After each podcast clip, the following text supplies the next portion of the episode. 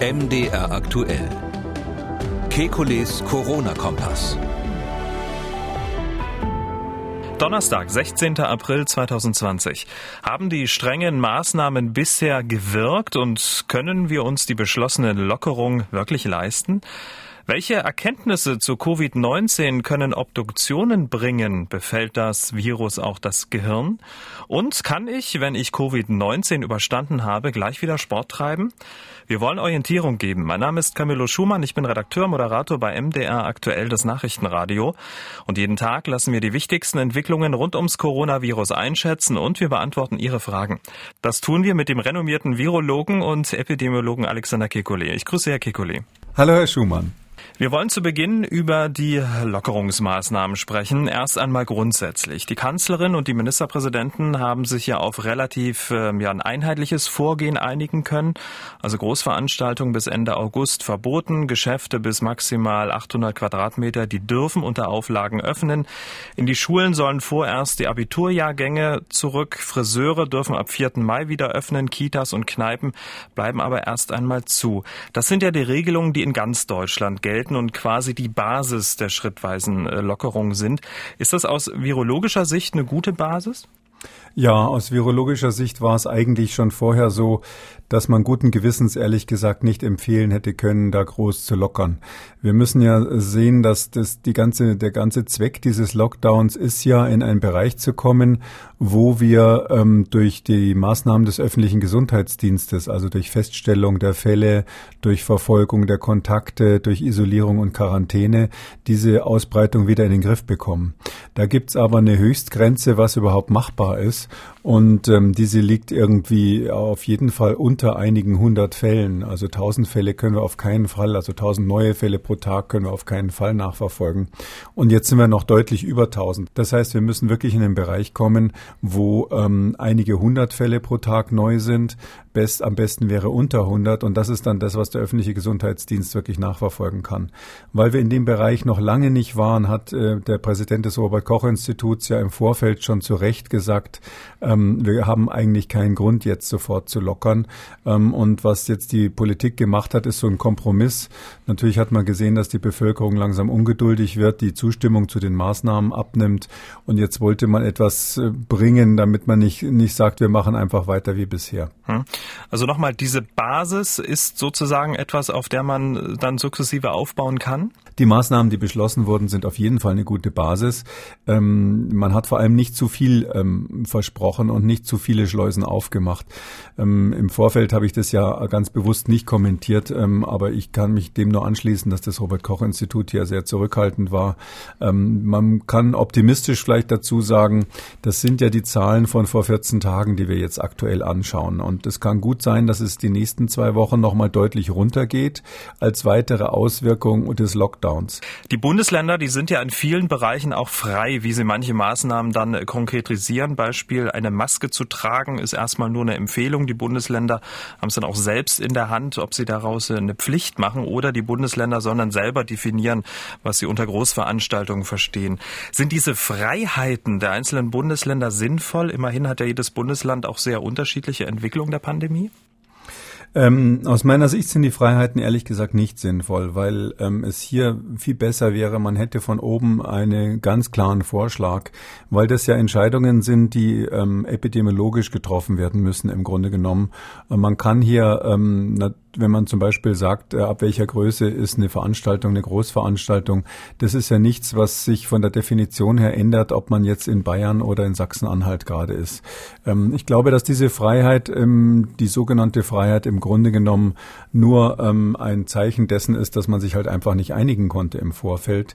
Und deshalb finde ich das eigentlich schade, dass das nicht konkreter ist, weil die, die objektiven, sage ich mal, Fakten, die sind ja, die stehen ja für alle gleichermaßen im Raum und da kann eigentlich nicht jeder Ministerpräsident sozusagen seine eigene Interpretation rausziehen. Ähm, Sie sprechen an, das ist natürlich richtig, die Frage, ähm, wie, wie stark sind die einzelnen Bundesländer bisher betroffen. Ähm, da darf man sich aber nicht in falscher Sicherheit wiegen, weil ein Land, was äh, wenig Fälle bisher hatte, das hat natürlich dann automatisch auch ganz wenig Immunität in der Bevölkerung. Wir kennen die Immunität nicht, aber diese grundsätzliche Schlussfolgerung trifft auf jeden Fall zu. Da, wo das Virus am stärksten zugeschlagen hat, gibt es auch die meisten Immunen, sodass also diejenigen, die bisher nicht so viel abgekriegt haben, natürlich, äh, wenn man so will, auf der To-Do-Liste des Virus noch ganz oben drauf stehen.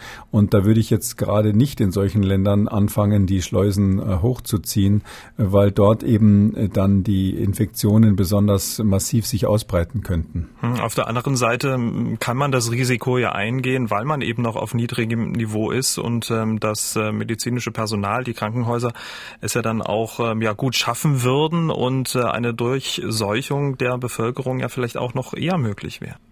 Ja, das ist genau die äh, Überlegung, die die Bundesländer zum Teil haben. Ähm, da müsste man aber dann eigentlich, wofür ich ja schon länger plädiere, wirklich sagen, okay, wir sprechen mal offen das Thema natürliche Durchseuchung an, weil das jetzt immer gesagt wird, in den Krankenhäusern sind noch Kapazitäten frei. Das wurde ja gestern auch sehr stark betont. Ähm, und wir müssen aber noch mehr Kapazitäten aufbauen. Das ist ja im Grunde genommen nur mit anderen Worten formuliert, dass wir damit rechnen und auch zulassen, dass es eine natürliche Durchseuchung der Bevölkerung gibt. Und da kommen natürlich dann schwere Krankheiten vor und deshalb braucht man die Kapazitäten in den Krankenhäusern. Ich finde aber, das muss man dann ganz offen offen diskutieren, dass man sagt, in unserem Bundesland oder in unserer Bundesrepublik lassen wir so und so viele Fälle einfach zu und ähm, äh, steuern das quasi nach der Kapazität der Intensivstationen, wenn ich es mal so direkt sagen darf. Ähm, ich glaube aber, dass dieser offene Diskurs bisher ja gar nicht geführt wird, sondern es wird dann so getan, als wären Länder, die bisher weniger Fälle gehabt hätten, im Grunde genommen auf irgendeine Weise gefeit gegen diese Erkrankung. Aber so ist es natürlich nicht. Hm. Und ähm, dass die Kitas ähm, absehbare Zeit geschlossen bleiben und nur für Kinder von Eltern, die in systemrelevanten Berufen arbeiten, eine Notbetreuung anbieten. Das stößt bei Millionen Alleinerziehender oder Paaren, die nicht in systemrelevanten Berufen arbeiten, auf ein absolutes Unverständnis. Ähm, hätte man denn aus virologischer Sicht dafür auch eine Lösung finden können? Und wenn ja, wie hätte die aussehen können? Also das Unverständnis kann ich zunächst mal nur, nur bestätigen. Also äh, ich bin natürlich im systemrelevanten äh, Beruf, aber ich kann Ihnen berichten, dass meine Frau auch schon nah an der Verzweiflung ist, weil die sich ja um, um unsere Kinder kümmert zurzeit. Ähm, also das ist, ähm, das ist wirklich eine schwierige Entscheidung. Aber man muss hier sagen, die, die Lösung, die es da gäbe, wäre immer nur die, dass man die Risikogruppen schützt. Also das wäre tatsächlich die Möglichkeit gewesen, ähm, weil immer wenn Sie die Kitas öffnen, müssen Sie damit rechnen, dass natürlich Kinder sich dann massiv infizieren. Ich halte gar nichts äh, von der Idee, die ja von der Leopoldina aufgebracht wurde, dass man zum Beispiel Grundschüler ähm, so erziehen kann, dass die sich hygienisch verhalten, sondern ich, wir müssen einfach davon ausgehen, wenn wir Grundschulen und Kitas aufmachen, dann kommt es zu einer massiven Verbreitung des Virus. Äh, wenn das wiederum der Fall ist, dann werden müssen die müssen die Risikogruppen, speziell die alten Leute, geschützt werden. Zum Beispiel, wenn sie irgendein Kind in der Kita haben und das ist dann mit, kommt mit der Oma in Kontakt, dann ist die einfach extrem gefährdet dadurch. Da geht es um Leben und Tod für die alten Leute. Und ähm, dieser Schutz, der hat eben nicht komplett stattgefunden. Also wir haben, wenn man so will, während des äh, Lockdowns ähm, einen erheblichen Teil unserer Hausaufgaben nicht fertig gemacht. Ähm, dazu hätte unter anderem gehört diese, diesen Schutz für die äh, Risikogruppen. Dazu hätte auch gehört, ähm, diese Testmöglichkeiten massiv zu erhöhen, einschließlich der, der Schnelltests, die jeder selber machen kann. Das liegt ja alles noch nicht vor und deshalb ähm, können wir guten Gewissens im Moment die Schulen, äh, die Grundschulen und die Kitas nicht aufmachen. Das geht einfach nicht. Das ist tragisch, aber das vielleicht hätte man schneller machen können, aber das nützt ja jetzt nicht so in die Vergangenheit zu schauen. Jetzt kann man nichts anderes empfehlen. Dann der nächste Punkt, Einzelhändler mit maximal 800 Quadratmetern. Die dürfen ja öffnen, wenn sie auf Hygienemaßnahmen achten. Kneipen, Gaststätten, Hotels nicht. Vermutlich ja auch, um das Personal zu schützen. Aber macht das aus virologischer Sicht Sinn, die Kneipen, Gaststätten etc. erstmal zuzulassen? Ja, da gehe ich gar nicht so sehr vom Personal aus. Da könnte man ja über den Arbeitsschutz, könnte man ja da über die Arbeitsgesetze, könnte man da ja relativ strenge Vorschriften erlassen für die Mitarbeiter. Ich gehe davon aus, dass es wirklich darum geht, dass man sich überlegt hat, und das kann ich so nur unterstreichen, ähm, dass es in Gaststätten einfach unmöglich ist zu kontrollieren, wie die Leute sich verhalten. Klar kann man empfehlen, die Tische weiter auseinanderzustellen und ähnliches, aber hier sind auch, äh, leider muss ich das an der Stelle nochmal sagen, die Vorbereitungen nicht, nicht komplett getroffen worden. Es gibt gibt eben noch keine detaillierten Anweisungen für Gaststätten, was sie da genau machen sollen. Das müsste auch eigentlich vom Bund da eine Rahmenvorgabe geben. Wie müssen die Gäste sich verhalten? Wie, was muss mit den Tischen passieren? Was muss in der Küche passieren? Was ist mit dem Servicepersonal? Braucht man spezielle An, äh, Anordnungen für die, für die Behandlung? Also Wäsche dann hinterher von dem, von das Abspülen des Geschirrs und diese ganzen Dinge. Muss man den Tisch zwischendurch desinfizieren? Ja oder nein? Und, und, und. Ja, was ist mit der Garderobe? Da gibt's ja tausend Dinge im Detail. Und da ist ja gestern dann auch in der Pressekonferenz der Bundesregierung mit dem äh, Ministerpräsidenten ganz klar gesagt worden, wir können äh, viel, bestimmte Dinge nicht so schnell jetzt machen, weil die erst vorbereitet werden müssen. Das heißt aber dann mit anderen Worten, man hat es die letzten Wochen halt nicht vorbereitet. Und bei den Gaststätten müsste man sehr, sehr viel vorbereiten, bis man die aufmachen kann und sich wirklich ein sehr gutes äh, Smart Distancing Konzept für die Gaststätten über, über, überlegen. Das andere ist das Thema mit den, mit den, mit den Geschäftsräumen über 800 Quadratmetern. Ähm, in Österreich sind es ja 400 Quadratmeter und diese Grenze ist natürlich ähm, einerseits ein bisschen willkürlich, andererseits, ähm, das ist ja viel kritisiert worden, ob das jetzt sinnvoll ist oder nicht. Ich glaube, also ich versuche da mal Kaffeesatz zu lesen. Die Bundesregierung hat es ja nicht begründet. Ich versuche da mal Kaffeesatz zu lesen und sag mal Folgendes.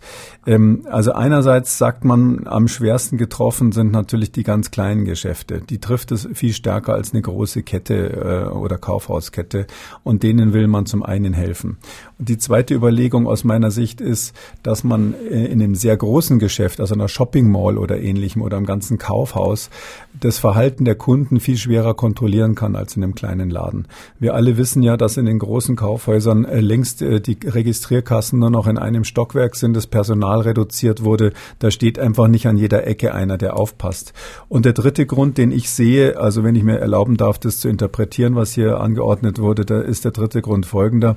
Diese großen Kaufhäuser und Shopping-Malls, da fährt man typischerweise von weiter weg hin. Das ist jetzt nicht so ein lokales Geschäft wie ein kleiner Laden, sondern da kommen Menschen von außerhalb der Stadt oder zumindest quer durch die Stadt gereist, um dort einzukaufen.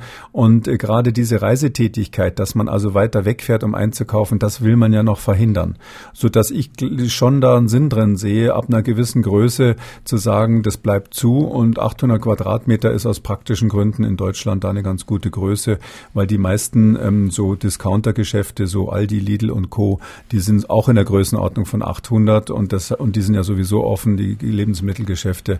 Darum hat man gesagt, was so groß wie ein Lebensmittelladen ist, das darf eben jetzt öffnen, auch wenn es einen anderen Betrieb hat. Mhm, unter anderem ja auch ähm, Autowerkstätten zum Beispiel, die dürfen wir auch wieder aufmachen und dann kann man das ja aber sehr gut koordinieren. Gerade in so einer Autowerkstatt oder einem Autohaus ähm, ist das ja auch kein Problem.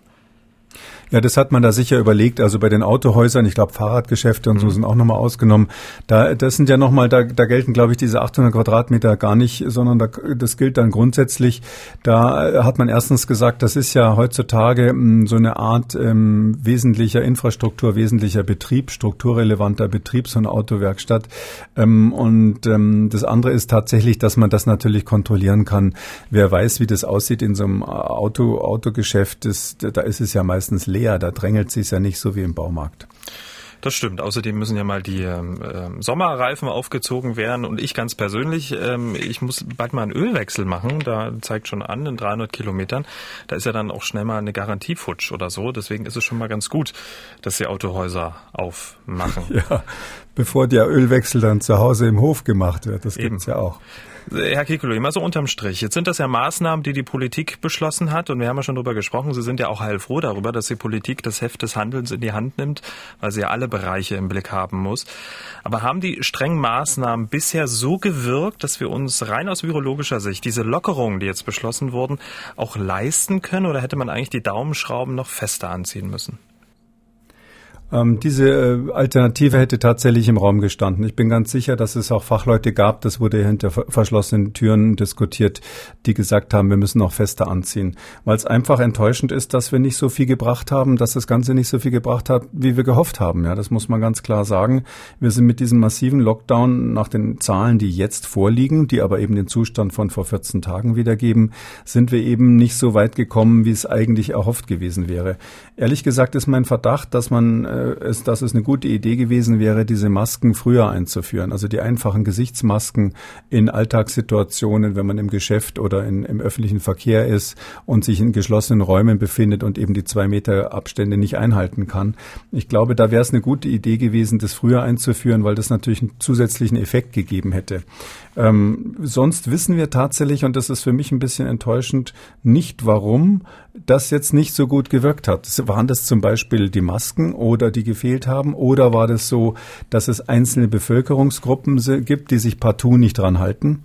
Oder wurden wir, obwohl wir alles richtig gemacht haben, und ich kenne eigentlich nur Menschen, die sich daran gehalten haben im Prinzip, wurden wir, obwohl wir alles richtig gemacht haben, trotzdem zu viel infiziert? Also diese Begründung gibt, wird ja in keiner Weise gegeben, weil da auch die Datenerhebung durch das Robert Koch Institut viel zu lückenhaft ist und wir bei den Fällen gar nicht wissen, wie die sich infiziert haben und warum. Zumindest wird das nicht zentral zusammengetragen da bin ich ein bisschen enttäuscht, dass das nicht, ähm, dass das nicht, sage ich mal, gründlicher begründet wird, weil ich glaube, dass die Menschen im Land jetzt schon so einen Druck haben, wieder rauszuwollen oder zumindest zu verstehen, warum es jetzt irgendwie noch nicht geht konkret und was sie falsch gemacht haben, wenn ich es mal so sagen darf. Es wird ja auch nicht begründet, weil es ja auch nicht als Problem so gesehen wird. Ähm, wenn ich so die einheitliche Meinung der einzelnen Ministerpräsidenten richtig interpretiere, war es ja, wir haben, da gab es ja großes Lob äh, auch an die Bevölkerung und dafür kann man jetzt eben dann diese Lockerungsmaßnahmen ähm, durchführen. Naja, das ist aus meiner Sicht, Entschuldigung, Politikersprech. Ja, das machen die Politiker so. Also äh, äh, nicht, was Sie gesagt haben, Herr Schumann, sondern das, das, was Sie zitiert haben, ist Politikersprech. Die sagen eben, ja, großes Lob an die Bevölkerung. Wir machen jetzt folgende Lockerungen zum Dank. Aber wenn man sich es genauer anschaut, sind es ja fast keine Lockerungen, sondern ganz wenig, was gemacht wird. Wir haben ja über die Kitas und Schulen zum Beispiel gesprochen. Und äh, die Fakten sind, und da gilt natürlich das Wort des Robert-Koch-Präsidenten, sind einfach so, dass die Daten jetzt im Moment keine größeren Lockerungen zulassen. Man hat also so ein bisschen, ein bisschen Zucker gegeben, aber, aber viel mehr eigentlich nicht. Mhm. Ähm, man muss die Frage stellen zum Beispiel, also das, wir haben ja Daten, da haben wir schon drüber gesprochen in diesem Podcast. Wir haben ja Daten, die darauf hindeuten, dass es schon auch Infektionen gibt in geschlossenen Räumen, über eine größere Distanz, wenn Leute in geschlossenen Räumen sitzen und die Luft sich nicht bewegt und man da einfach zusammen ist, selbst wenn man die eineinhalb Meter, die offiziell gefordert werden, einhält. Da muss man schon einfach mal die Frage stellen, ähm, gibt es vielleicht doch die Empfehlung, wäre es nicht vielleicht doch sinnvoll, dort äh, einen Mundschutz zu empfehlen in solchen Situationen? Hat es vielleicht da in, äh, Übertragungen gegeben in den letzten Wochen, die mit der Mitschuld sind daran, dass wir hier das Ziel nicht ganz erreicht haben bisher? Oder ist es nur ein zeitlicher Effekt, dass wir vielleicht in zwei Wochen alle äh, jubilieren und sagen, jawohl, wir haben es geschafft, äh, weil wir ja im Moment nur den Zustand von vor 14 mhm. Tagen anhand der Zahlen ablesen. Das werden wir alles sehen, aber ich, ich glaube ähm, letztlich, dass das aus der der Politik ähm, eine, äh, der Versuch war, die, das Volk ruhig zu halten in einer Phase, wo man eigentlich keine ernsthaften Lockerungen versprechen kann. Hm, ganz kurz noch mit der Bitte um eine kurze Antwort. Alle 14 Tage soll ja jetzt über den Erfolg der Lockerung und weitere Schritte beraten werden. 14 Tage wegen der angenommenen Inkubationszeit hört sich ja nach, erstmal nach einem plausiblen Zeitfenster an, oder? Das sind fünf Tage Inkubationszeit. Das ist der Durchschnitt. Hier kommt es ja nur auf den Durchschnitt an bei solchen epidemiologischen Daten und nicht auf die einzelnen Ausreißer. Plus vielleicht so drei, vier Tage Zeit, bis der, die Diagnose gestellt wird, wenn jemand Symptome bekommen hat. Und dann noch der Meldeverzug zum Robert-Koch-Institut macht zusammen mindestens 14 Tage. Und deshalb ist das ein vernünftiger Rhythmus. Hm. Fakt ist ja, die Maßnahmen, die ergriffen wurden und auch weiterhin bestehen, die sind ja notwendig, weil es erstens noch keinen Impfstoff gibt und zweitens wir noch unheimlich wenig wissen über das neue Coronavirus. Wir haben es ja gerade eben nochmal thematisiert. Aufschluss über die große Frage der Gefährlichkeit, zum Beispiel, welche Menschen mit welchen Vorerkrankungen wirklich gefährdet sind, könnte ja die Untersuchung der bisher Gestorbenen bringen. Das RKI, das Robert-Koch-Institut, hatte bisher von Obduktionen abgeraten. Nun ist es aber umgeschwenkt und hat sich für Obduktion ausgesprochen. Zum Ziele des besseren Verständnisses des Krankheitsbildes und möglicher Therapieoptionen. Herr Kikuli, welche fehlenden Puzzleteile können die äh, Obduktionen beisteuern? Wir wissen ja bei dieser Erkrankung ähm, nur aus Statistiken, die aus dem Ausland sind, ähm, wie es eigentlich mit den schweren Nebenwirkungen aussieht. Das heißt, wir müssen ja, um gute epidemiologische Empfehlungen zu geben, müssen wir wissen, stimmt es, dass nur 70 plus Leute schwerst krank werden? Sieht verdammt so aus, aber wir hätten das gerne natürlich in Zahlen noch konkreter auch aus Europa erfasst. Dazu gibt es leider viel zu wenig Meldungen, das wird nicht konkret genug erfasst. Sind es vielleicht bestimmte Bevölkerungsgruppen, die besonders betroffen sind? Welche Grunderkrankungen sind es? Wir haben ja schon über verschiedene äh, Risikofaktoren gesprochen. Und ähm, wenn jemand äh, quasi stirbt dann, und dann gleich ins Leichenschauhaus und kommt und dann beerdigt wird im Schnellverfahren, dann ist es natürlich so, dass man oft Grunderkrankungen übersieht. Also äh, ob jemand wirklich ein Problem an der Lunge hat. Der eine geht ständig zum Arzt und weiß ganz genau, welche Probleme er hat. Der andere ähm, vermeidet Ärzte eher und äh, da erfährt man eben erst nach dem Tod, was er eigentlich all, so alles noch dabei hatte. Und äh, das kann tatsächlich nur der Pathologe feststellen. Darum ist es extrem wichtig und ich freue mich, dass das Robert Koch Institut hier offensichtlich umgeschwenkt ist. Es ist extrem wichtig natürlich festzustellen, äh, bei, gerade bei Patienten, wo, wo man den Verdacht hat, dass da eine weitere Grunderkrankung eine Rolle gespielt hat, so eine Obduktion zu machen. Hm. Aber welche überraschenden, also es gab ja schon Obduktionen, welche überraschenden ähm, Ergebnisse gab es denn schon? Na, man hat da eigentlich bei den Obduktionen interessanterweise festgestellt, dass da gibt's mehrere Studien, gibt's äh, in Deutschland sogar erste Fälle davon. Also wenn Sie genau hinschauen, haben eigentlich alle Personen, die jetzt nicht im sehr hohen Alter waren, immer Risikofaktoren gehabt. Das hat man bei der Obduktion dann festgestellt. Also wir haben ja mal über dieses Mädchen Julie in äh, Frankreich gesprochen, wo sich alle gefragt haben, wie konnte diese jung sterben. Da sind dann später im Nachhinein natürlich Risikofaktoren festgestellt worden. Die war 16 ähm, ganz äh, kurz, ne? Die war 16. Die war 16, die war 16 und alle haben am Anfang hieß es, die hat überhaupt keine Risikofaktoren gehabt, aber man hat dann festgestellt, dass sie ein massives metabolisches Syndrom hatte, also eine Krankheit, die typischerweise auch mit Fettleibigkeit und so einhergeht. Und ähm, es ist so, dass, ähm, dass wir eben wissen, es gibt bestimmte Risikofaktoren, aber wir wissen nicht bei jedem, der gestorben ist, ob er das erfüllt. Und es würde natürlich unsere Strategie äh, erheblich beeinflussen, wenn wir zum Beispiel feststellen würden, was manche Pathologen ja tatsächlich sagen, auch in der Presse schon gesagt haben, ähm, dass eigentlich jeder, der stirbt, äh, irgendeinen von diesen klassischen Risikofaktoren hatte. Das kriegen sie aber nur durch die Obduktion raus. Also ich wüsste zum Beispiel sehr gerne, ähm, wie ist das, ich sage Ihnen mal ein Beispiel, wie ist das mit einem Diabetiker? Der einen Typ-1-Diabetes hat, also der nur Insulin zum Beispiel braucht und keine von diesen Medikamenten, die da in Verdacht stehen, was zu verstärken. Und wenn der gut eingestellt ist und sonst gar keine Probleme hat, hat der überhaupt ein erhöhtes Risiko, ja oder nein?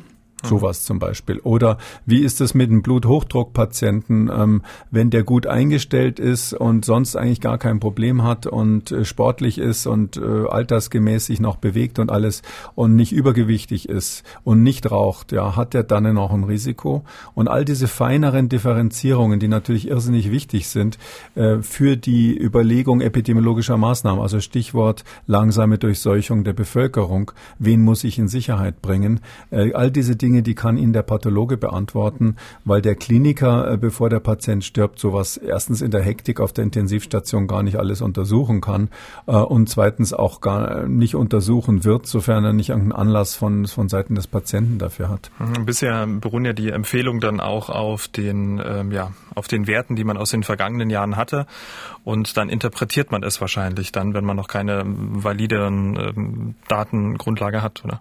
Also wir haben halt die Werte aus, aus, aus China, da sind die ersten Studien so Ende Februar rausgekommen. Und Südkorea hat sehr, sehr viel gemacht und die asiatischen Länder, es gibt seit neuerdings auch welche aus Frankreich Studien, äh, die ganz interessant sind. Ähm, in Italien habe ich so den Eindruck, die hatten so viel um die Ohren, dass sie es nicht geschafft haben, sehr viel gründlich zu untersuchen bisher, aber das kommt wahrscheinlich jetzt noch, demnächst wird das noch publiziert wahrscheinlich. Aber das sind alles neue Daten, die im Prozess sind. Und ähm, mir, wir müssen unbedingt diese Risikogruppe, die man ja jetzt eigentlich schon, wenn man es jetzt über den Daumen peilen würde, müsste man sagen, 20 äh, bis 30 Millionen Deutsche sind im Risiko. Ja, das ist natürlich viel zu viel, um die alle zu schützen. Und dann müsste man das eben genauer differenzieren. Und wenn es am Schluss nur noch 10 Millionen sind, ist das durchaus eine Aufgabe, die man bewältigen könnte. Mit den vergangenen Jahren meinte ich jetzt, die die Medizin äh, Erfahrung hat mit den einzelnen von Ihnen genannten Krankheiten, jetzt in Bezug ähm, auf ähm, dieses äh, Covid-19, also mit den Erfahrungen aus den Jahren äh, mit diesen Krankheiten plus diese neuen Informationen, dass man dann rein interpretiert, ob der oder der möglicherweise ein erhöhtes Risiko hat.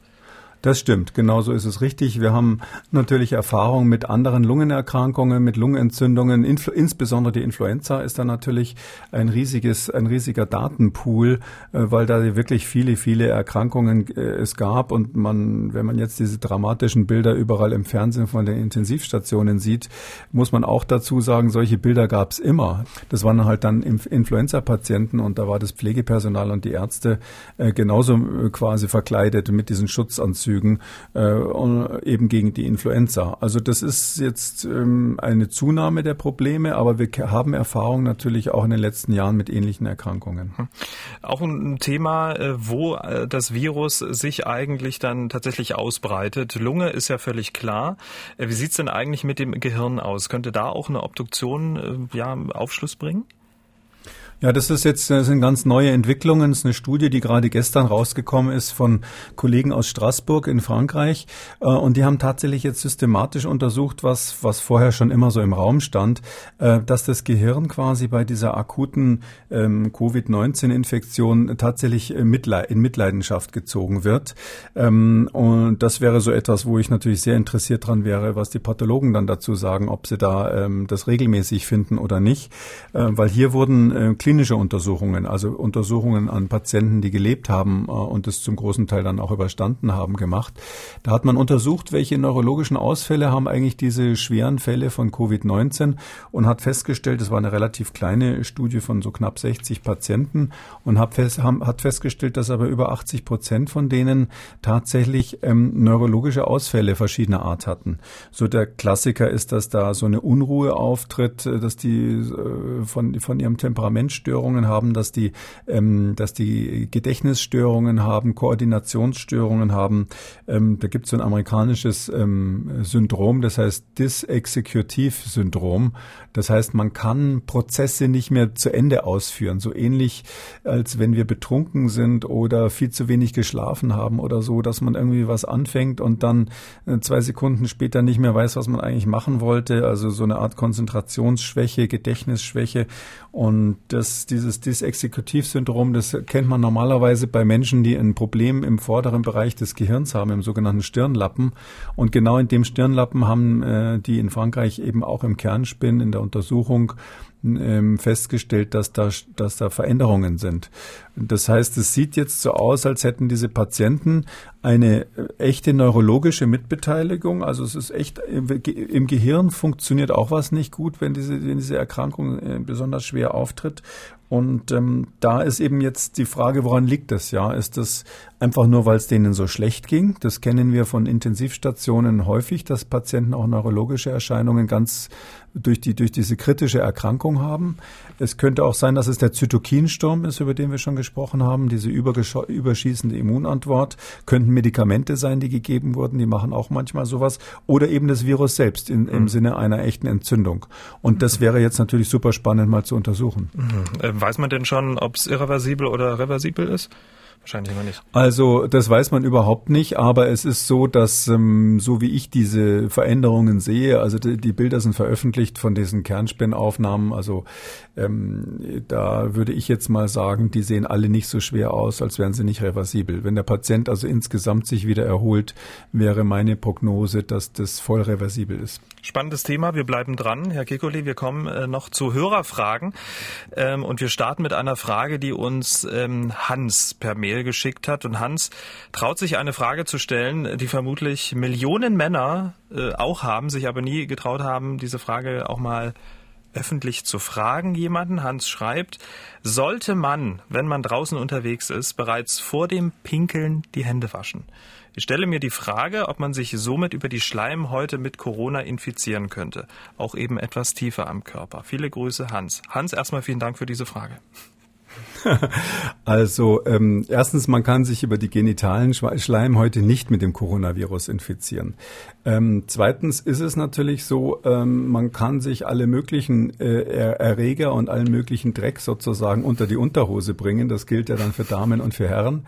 Und wenn ich als Mann mal über ein Geheimnis sprechen darf aus meinem eigenen Leben, jetzt bin ich, ich wasche mir schon seit so, vielen Jahren, seit vielen Jahren immer vor und nach dem äh, Toilettengang die Hände. Ja. Ich mache das vorher und nachher tatsächlich aus solchen Überlegungen, egal was ich vorher angefasst habe, ich möchte nicht, dass es in meine Hose gelangt. Prima, sehr schön. Und da kann ich Ihnen Geheimnis verraten. Ich mach's genauso.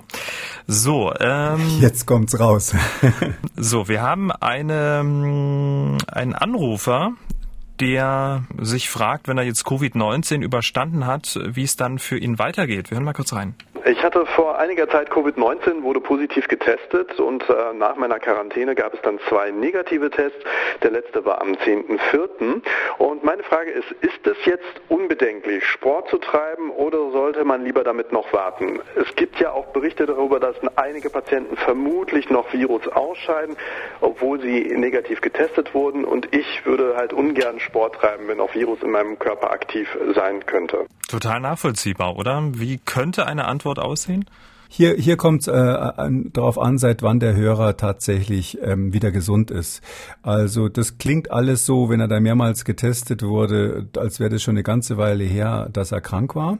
Und ähm, daher würde ich mal sagen, kann er auf jeden Fall, wenn er sich sonst in Ordnung fühlt, langsam wieder mit dem Sport anfangen. Vielleicht nicht gerade sofort mit Leistungssport beginnen. Ähm, wenn man dann merkt, dass man Leistungseinschränkungen hat oder irgendwie nicht mehr so fit ist wie früher, ähm, sollte man sich an der Stelle erstmal nicht überstrapazieren. Ähm, ganz allgemein kann man nicht die Empfehlung ausgeben, dass jemand, der jetzt Covid-19 hinter sich hat, sich noch eine Weile schonen müsste oder ähnliches. Das sind bisher ein Einzelfälle, bei denen es zu so einer Reaktivierung wohl des Virus kommt. Und da würde ich jetzt davon abraten, äh, deshalb so allgemein die Befürchtung zu haben, dass man jetzt sich da ähm, vielleicht etwas verschlimmert, indem man Sport macht. Also sportfrei an den jungen Herren und wenn sie joggen gehen sollten in den mhm. Park immer schön Abstand, ne? weil der Herr Kekuli ist ja Spaziergänger, wie wir in der Ausgabe gestern erfahren haben und ähm, ich habe mich dann auch so gefragt, wie Sie das denn machen? Sind Sie dann so ein knorriger alter Mann, der dann hinterher schreit und sagt, junger Mann?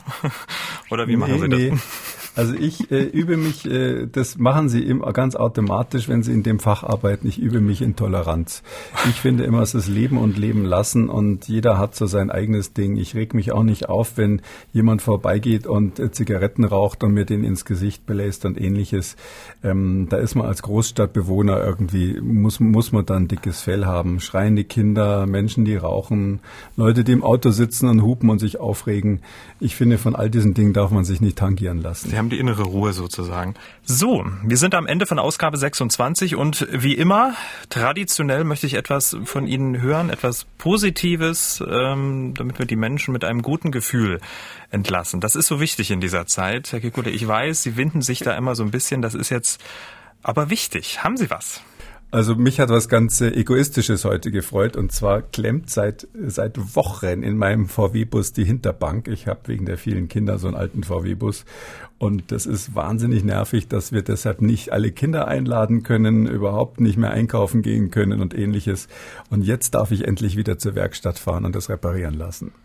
Vielen Dank. Wir hören uns morgen wieder. Tschüss, bis morgen, Herr Schumann. Ihre Frage war nicht dabei, dann empfehle ich Ihnen unseren ausführlichen Fragen- und Antwortenartikel zur Corona-Krise auf mdraktuell.de oder schreiben Sie uns Ihre Frage unter Hashtag FragKekule bei Twitter oder rufen Sie uns an 0800 300 2200. MDR aktuell. Kekules Corona-Kompass.